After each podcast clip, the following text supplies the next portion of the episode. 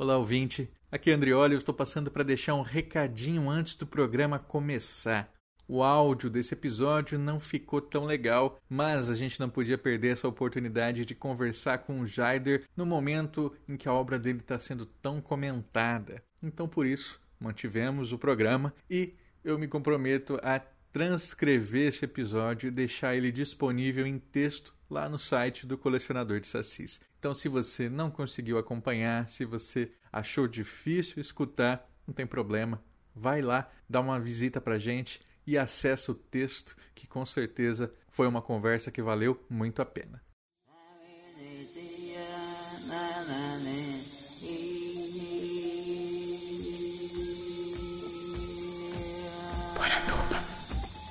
Poranduba. Poranduba. Poranduba. Poranduba. Poranduba. Poranduba.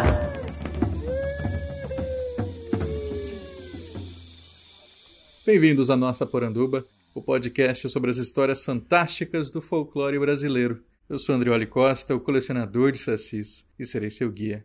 E no programa de hoje, nós vamos falar sobre arte, cultura e imaginário com o escritor e artista plástico Jaider Esbel, do povo Macuxi. Tudo bom, Jaider? Tudo bom? Agradeço muito a sua presença aqui hoje. Jaider, eu gostaria então que você se apresentasse para os nossos ouvintes dizendo quem é Jaider Esbel. Bom, eu sou Jair Esbel, sou um artista lá de Roraima, né? Sou do povo Macuxi, estou por aqui pela cidade, esses dias realizando um trabalho dentro do festival Mucura, Circuito Urbano de Arte, e estou acompanhando também a artista Dayara Tucano na, na realização da obra dela no, na Empena, aqui na Avenida Amazonas. né? Você está em Belo Horizonte, né? Isso, aqui em Belo Horizonte. Bom, eu moro em Roraima ainda e estou aqui pela ocasião desse trabalho no festival e devo retornar em seguida para Roraima, aonde devo continuar guardando o panorama aí da Covid para as atividades que exigem viagens. né? Você estava circulando bastante, né, com exposições nacionais, internacionais. Exatamente, tinha uma agenda que estava bastante completa, né, tanto para esse ano quanto para o ano que vem. Precisamos aí flexibilizar essa agenda, mas eu continuo trabalhando sempre é, remoto, né, via computador, via internet,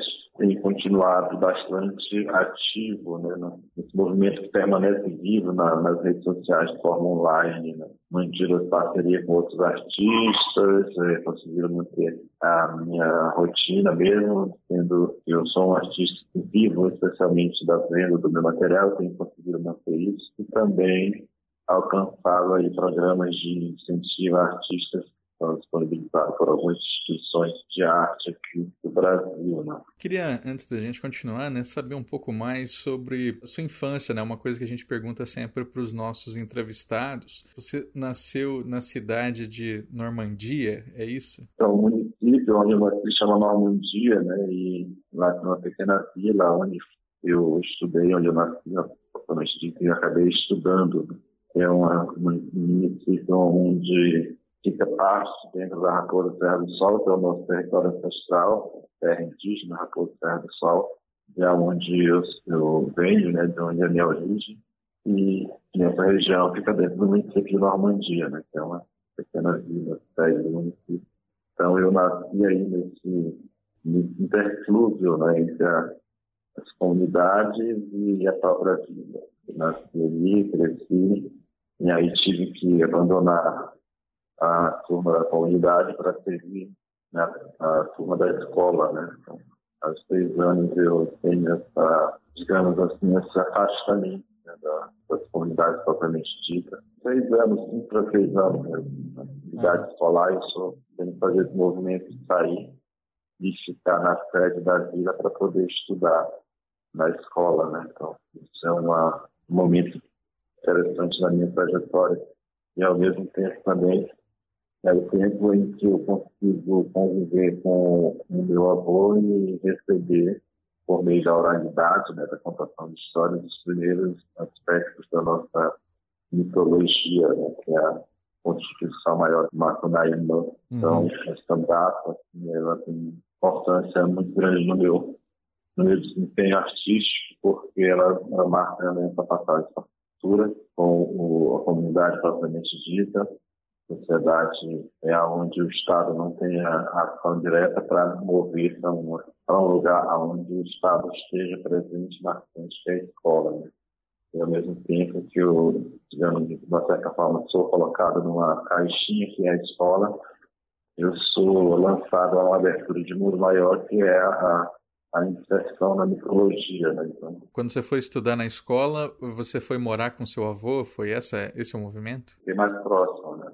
Fisicamente ficou mais próximo e aí é, pude ouvir essas histórias da parte dele. Cresci aí nessa região e vem mudo para a capital com 18 anos já, com uma história de curiosidade e vontade de mergulhar mais no mundo artístico maior. Quando a gente conversou aqui com o Denilson Banila, né, ele falou que essa experiência dele indo para a escola, uma escola de brancos e também uma escola com fundamento católico, né, que isso foi muito marcante para a vivência dele, porque rompeu com todos os laços que ele tinha né, com o povo e depois ele precisou recuperar isso. É, tinha também essa questão da religião imposta na escola para você ou, ou, isso não aconteceu? Bom, a gente cantava o hino nacional e rezava o Pai Nosso antes de entrar na sala de aula. Né? a minha mãe era uma mulher muito católica também, então eu cresci para a igreja com ela, é, fiz todos os ritos e rituais né? Da vida cristã, digamos assim, aprendi exatamente como é que funciona a estrutura. E a igreja foi uma, foi marcante para mim, porque eu também me apropriei disso para poder fazer uma leitura do mundo melhor sobre a, a nossa própria realidade enquanto povo. Né? Então, eu pude acompanhar os, os padres as freiras nas, nas viagens que eles faziam na, na, no interior da nossa comunidade, visitando as suas unidades. E eu fui é, acompanhando isso também como uma forma de observar o mundo, entender a questão. Acaba que eu, eu sou um cristão, né? Fui batizado, sou crismado, então fiz todos os ritos e, e hoje, é, embora mantenha uma relação com a Igreja Católica mais de parceria, porque exatamente de, de um local de acolhimento de fé, é, essa passagem é marcante também na minha trajetória.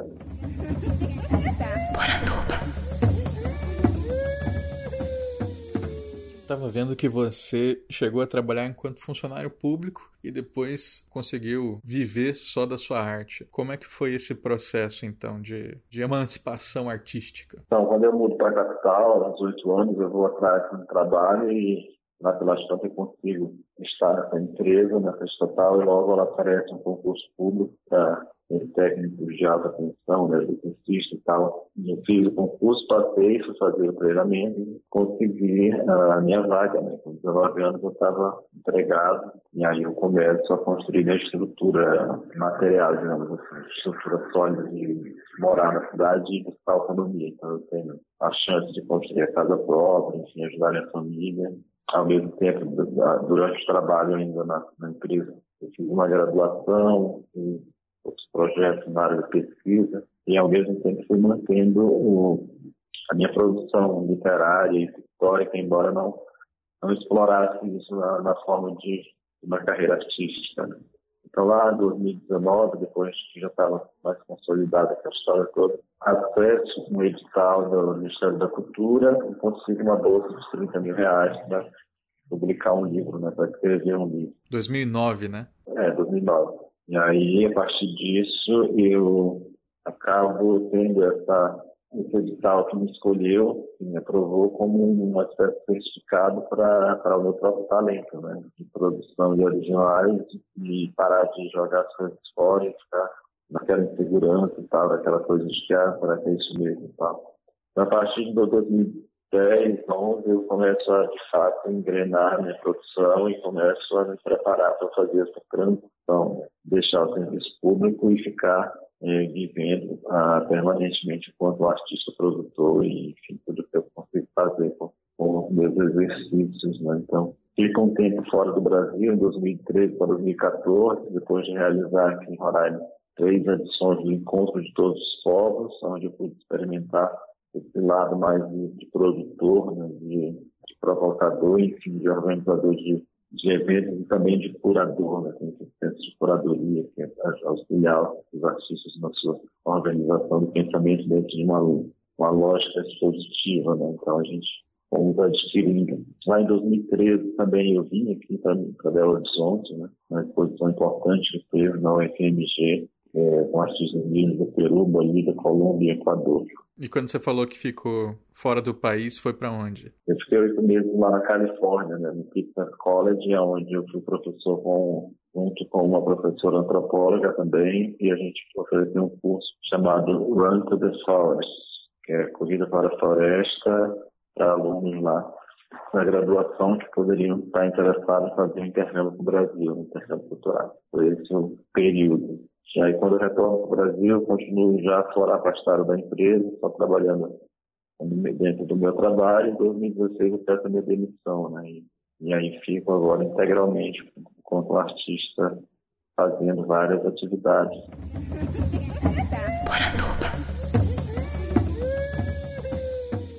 Uma coisa que muitos dos nossos ouvintes me perguntaram, né, para levar para você, é sobre essa questão de parcerias entre artistas indígenas e não indígenas. Né? Isso é, o, o artista não indígena que quer fazer uma arte inspirada em cultura indígena, como que ele pode se aproximar né, para construir isso em conjunto? É uma coisa que chega até a um certo ponto polêmico, né? essa coisa da apropriação cultural, enfim. Eu tenho conseguido manter boas parcerias com artistas não indígenas, né? porque eu trabalho muito a, a abertura do, do conceito da minha própria obra. Né? Eu, eu não, não busco reproduzir essa questão que é polêmica, que é o grafismo, né? Hum. Essa questão gráfica, eu não, não, não, não, não me utilizo disso, né? Eu acho que se você for dar uma olhada no meu material, você vai ver muito pouco, ou quase nada, essa reprodução gráfica mesmo, que são estruturas corporais e tal, no campo da arte bem dada, digamos.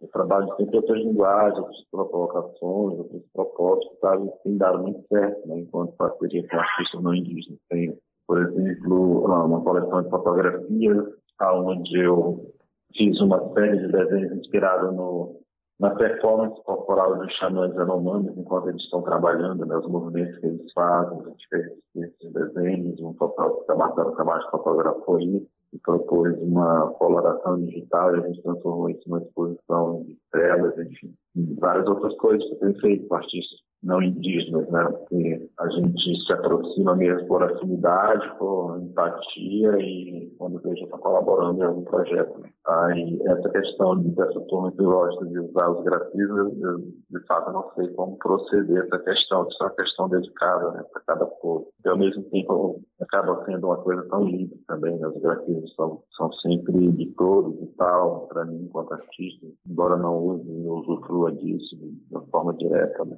Então, então, é uma questão que está sendo construída. Né? Cada vez mais os artistas têm condição de analisar as propostas que lhes chegam, que lhes chegam, né?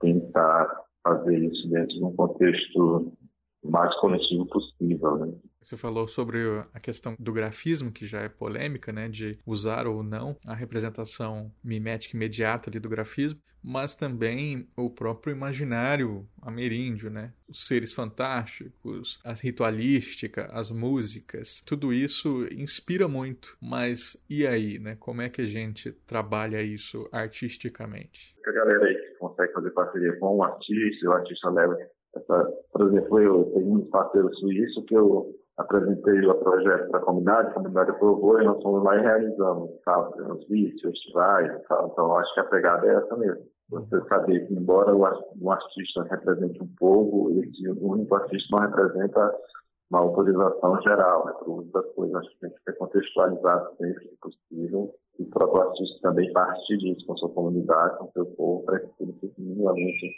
acordado. Né? Então, é, é, um pouco isso. Falar dessa questão também que eu, enquanto um artista mapuche, não tenho autorização para permitir que outros artistas usem é, os nossos grafismos, porque são de todos, não são meus, também.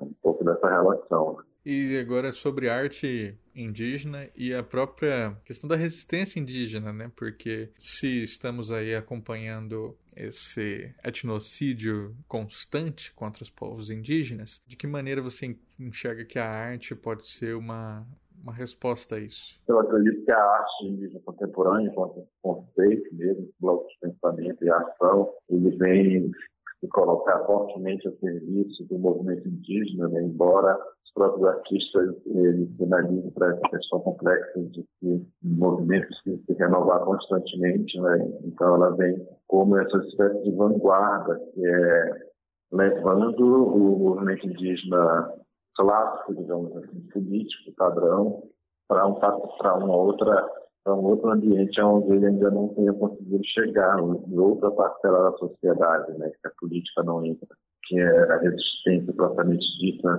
nua e crua não entra. Então a arte ela consegue levar essas questões para esses ambientes e a partir daí formar novas consciências, novas alianças que em parcerias, empatias e fazer com que mais, mais pessoas entendam a causa indígena como uma causa muito maior que aos próprios indígenas e, e amplie aí a, a resistência mesmo a esse modelo avassalador de, de vida que é o capitalismo selvagem. Né? A arte ela chega num momento muito importante, delicado, especial, e vem quando ela aparece com essa potência toda de comunicação, de comunicar desde o mundo espiritual, passando pelo mundo material, as urgências, as políticas realmente que são necessárias a, a, e até se apresentar enquanto uma tecnologia indispensável, né? falando das questões de conhecimento, xamânico, que é está sempre diretamente relacionada com a performance artística, né?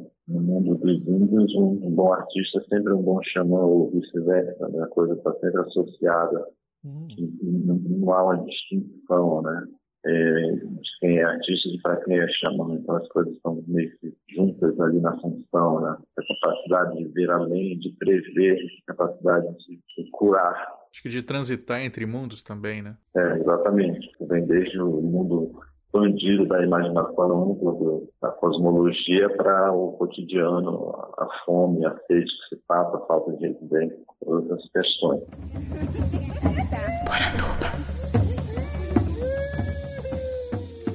Você aqui falou também, né, e eu já vi em outras entrevistas suas, o uso da palavra mitologia. E eu sei que companheiros indígenas, alguns deles não gostam, né, de se referir ao imaginário indígena enquanto mito ou mitologia. Como é que você vê isso? Eu sei que é uma coisa pessoal, claro. Para mim, pessoalmente, é muito tranquilo, porque eu sei distinguir, não tenho essa consciência de distinguir as coisas e, e também acredito que consiga e utilizar da potência que isso tem, né? Entendo que a palavra mito ela é uma colocação do estrangeiro em relação às nossas, às nossas grandes histórias, aos nossos referenciais de mundo, às nossas constituições de mundo. Eu, é, tendo essa consciência, eu vou para um outro momento da situação que é, é destrinchar isso dentro da, da nossa lógica de existência dos dias atuais, né? Que é, é uma reivindicação de uma, de uma cultura muito completa, que é uma cultura que tem desde a sua espiritualidade até o seu modo de fazer guerras, os seus modos de curar o corpo e a alma, enfim, lido bem com essa questão. É, mas é, não deixe de dizer que é importante que é, entender que quando se trata de mitologia, a gente é colocado, as nossas cosmogonias são colocadas num campo menor da existência filosófica. Né? Então, bem interessante pensar e analisar questões por esse lado. Me parece também que cada vez mais, até agora com Ailton Krenak tendo o intelectual do ano e toda a questão do perspectivismo ameríndio, é, me parece muito que essas cosmogonias, né, esses mitos, essa lógica dos povos indígenas está tendo uma nova visão entre o povo mesmo, está né, tá ganhando um aspecto muito muito mais valorizado hoje do que antes. Que, que você acha? Os desafios são sempre grandes, né? O, o, o trabalho do Ailton é um trabalho maravilhoso, mas é, é um trabalho que ainda é incompreendido por algumas comunidades, né? E o que sempre vai acontecer, não dá exatamente para explicar, nem para julgar como é que a, essa questão se constitui socialmente, né? Então, é um aí vem trabalhando há muito tempo né, nessa questão toda, é uma pessoa de vanguarda, então passa por essa, por essa incompreensão toda. Bom, nós temos, temos a comemorar né, esse feito, né, eu sou um, um aluno de pensamento do Ailton e carrego comigo muito dos ensinamentos que ele vem trazendo para a gente e E digo também que, é, estando nesse lugar de destaque, a gente sente um pouco essa questão. Não é ser totalmente de agrado em relação às nossas práticas, ao nosso pensamento complexo, né? essa questão da política humana de, de relação de povos. Mas temos muito a comemorar mesmo que alguém tem que fazer esse papel de ir lá na frente, né? fazer esses trabalhos mais de abertura de horizontes nesse caminho de encontrar nos mitos respostas para o hoje, a árvore de todos os saberes que você sempre retoma, o que, que ela pode nos ensinar hoje? Então, a árvore de todos os saberes, ela vem trocando, né? Uma árvore que suas raízes estão, embora os troncos, os troncos sejam as raízes estão sempre muito bem entranhadas na terra e elas estão brotando em várias partes do mundo, né? A gente tem feito essa ilustração, pensamento a partir da perspectiva do Macunaíma dessa árvore de todos, todos os tipos de coisas. Né? Uma árvore tão gigantesca que ela ficava destoando mesmo do planeta. Né? Quando ela é tombada no chão, Macunaíma, num, num tempo de escassez, ela, seus galhos, troncos, elas arrodeiam o planeta Terra. Né? Tem aquele movimento de queda e a flexibilidade dos galhos arrodeia o mundo, jogando sementes para todo, todo o globo, né? todo o planeta. E a crescimento tem cada um tem o seu tempo próprio de, de germinar e, e, essa germinação ela vem continuando, né? Então, é, faço paralelo com hoje, é quando a gente vê a quantidade de artistas que estão surgindo, né? Ativistas, artistas que se apropriam de suas próprias habilidades e colocam a serviço de suas comunidades. Né? Então, é como se essas sementes estivessem começando a germinar e venha de, forma, de, uma forma muito bonita, gradual, formar essa nova floresta, né? floresta do novo tempo. Então, estou nessa, nessa perspectiva desse, desse ressurgimento, dessa, desse repovoamento do imaginário, não mais como campo da mitologia, mas como campo da, da do manual da vida, né? Não é exatamente a nova vida, mas a vida propriamente como ela funciona. E essa integração do ser com o seu ambiente global, geral, natural. Muito bom.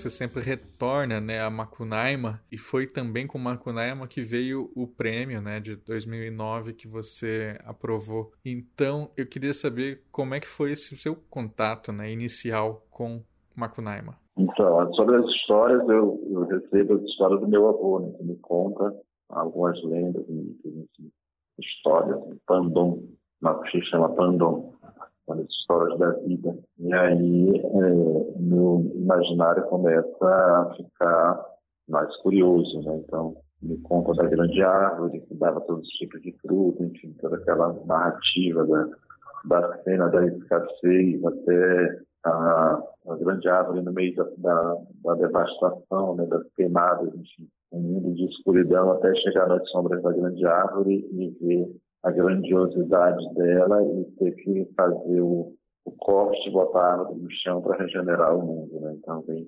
aí desse, desse núcleo. Né? E a partir daí várias outras narrativas são, são ampliadas, são enredadas nesse grande, grande composto maravilhoso que é o complexo Macunaíma, né? que é a, a nossa origem de mundo. O meu contato veio a partir desse momento e aí então eu passo a pesquisar mais sobre isso, né? conversar com os mais velhos, o que já foi produzido de literatura nesse campo da pesquisa e constituindo uma ideia de, de atualidade sempre, né?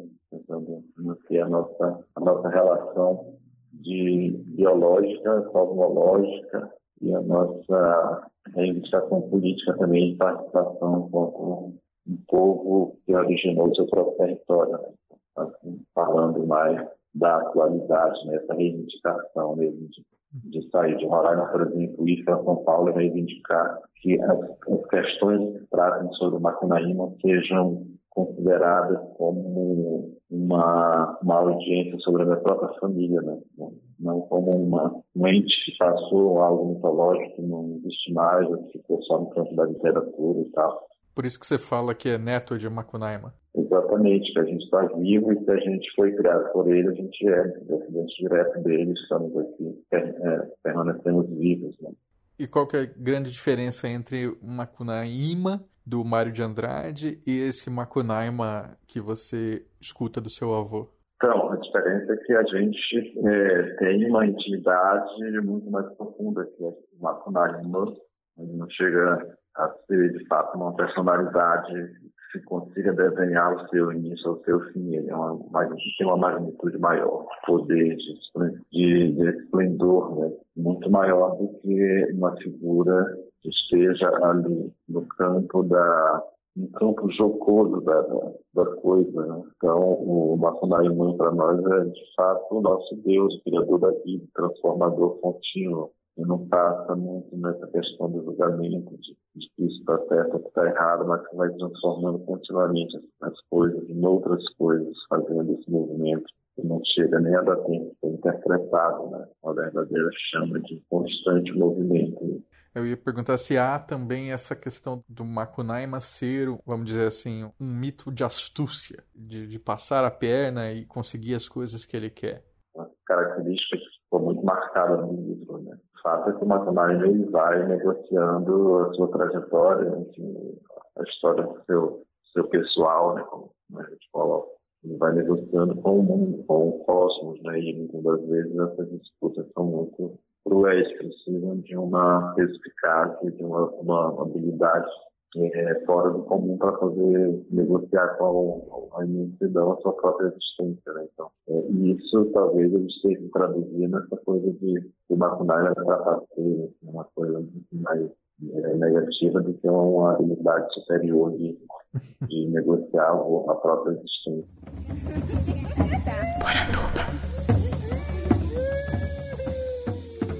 Por fim, né, para a gente chegar no encerramento da nossa entrevista, Cobra Grande, que é essa instalação que você fez em Belo Horizonte, que foi inaugurada agora na semana passada. Queria saber o que significa essa narrativa de Cobra Grande para os Makushi e para você. É, eu venho trabalhando essa poética da Cobra Grande há um tempo. Antes da pandemia chegar, eu tinha feito alguns trabalhos com a Cobra Grande, que eu chamo de vovó universal, uma entidade que está é, advertindo a humanidade sobre os, os perigos da, do modo errado de se viver eu venho trabalhando, como eu falei, essa, essa poética da Cobra Grande, desse aviso que ela vem dando para a humanidade cada vez mais enfaticamente. Né?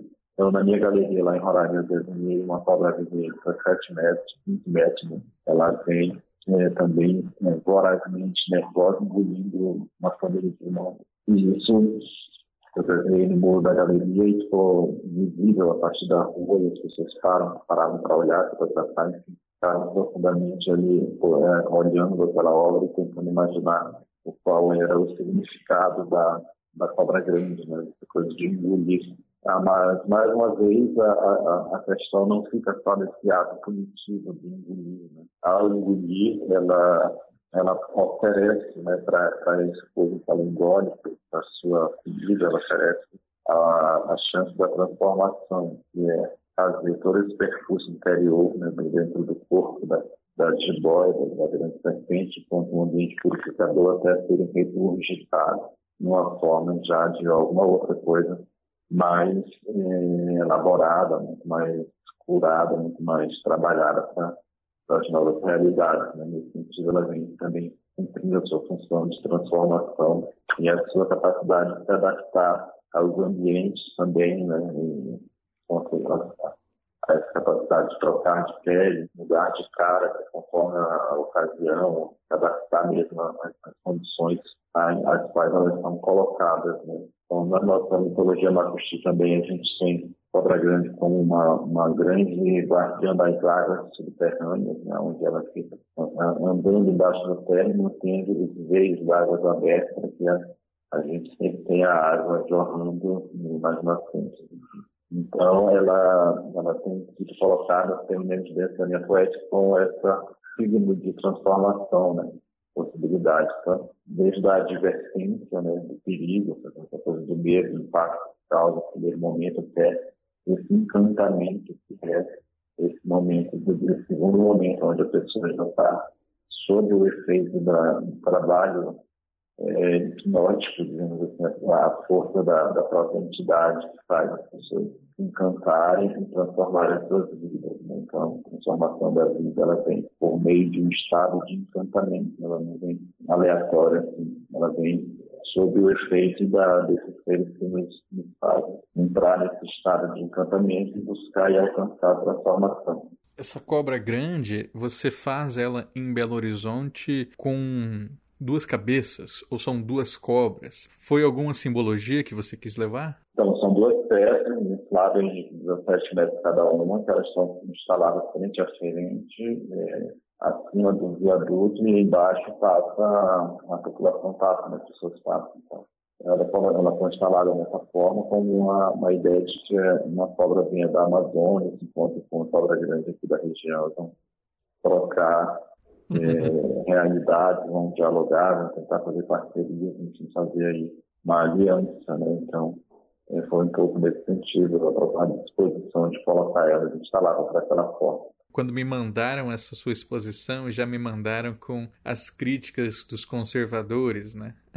a peça falando que ou era o demônio ou que era um dragão chinês comunista. Né? Você chegou a ouvir já isso? Acompanhei boa parte da repercussão achei muito interessante né, a criatividade das pessoas e estou realmente satisfeito com o resultado, não imaginava que fosse impactante nesse sentido, mas a gente está, o pessoal do festival está curtindo muito, acho que temos uma boa, uma boa uh, ação artística conseguindo instalar essa obra e impactando a comunidade, a sociedade positivamente ou negativamente, foi, foi fundamental é, fazer com que essas, essas sensações, essas emoções viessem à tona, para a gente ser melhor pensando enquanto sociedade. Com certeza. Qual que são os próximos planos, artisticamente falando, para você? Você tem alguma coisa já em mente? Bom, eu estou trabalhando em vários projetos que já estão encaminhados, né, buscando é, me aproximar muito mais da academia, tenho interesse particular em acompanhar a formação desses nossos pensadores no campo das artes da antropologia. Bom, final, uh, ano que vem devo ir para o Canadá, subir a agenda. Também a Bienal vai acontecer, enfim, vai ter muito mais coisas para fazer. Estou com posições sendo curadas e muita, muitos projetos acontecendo. Estou bastante ocupado, na verdade. Perfeito. Jaider, então agradeço demais a sua presença aqui. Se você quiser deixar uma rede social, um site para que os nossos ouvintes possam conhecer mais o seu trabalho, fique à vontade. Bom, eu trabalho sempre mais pelo Facebook, né? embora tenha Instagram, eu utilizo muito pouco. Trabalho pelo Zap e pelo e-mail, que é o elefante, é parágrafo B de bola, es.b, arroba hotmail.com. Então, estou sempre lá no Facebook tentando interagir e responder a, todo mundo que procura o nosso trabalho. Então, muito obrigado pela oportunidade também. Perfeito.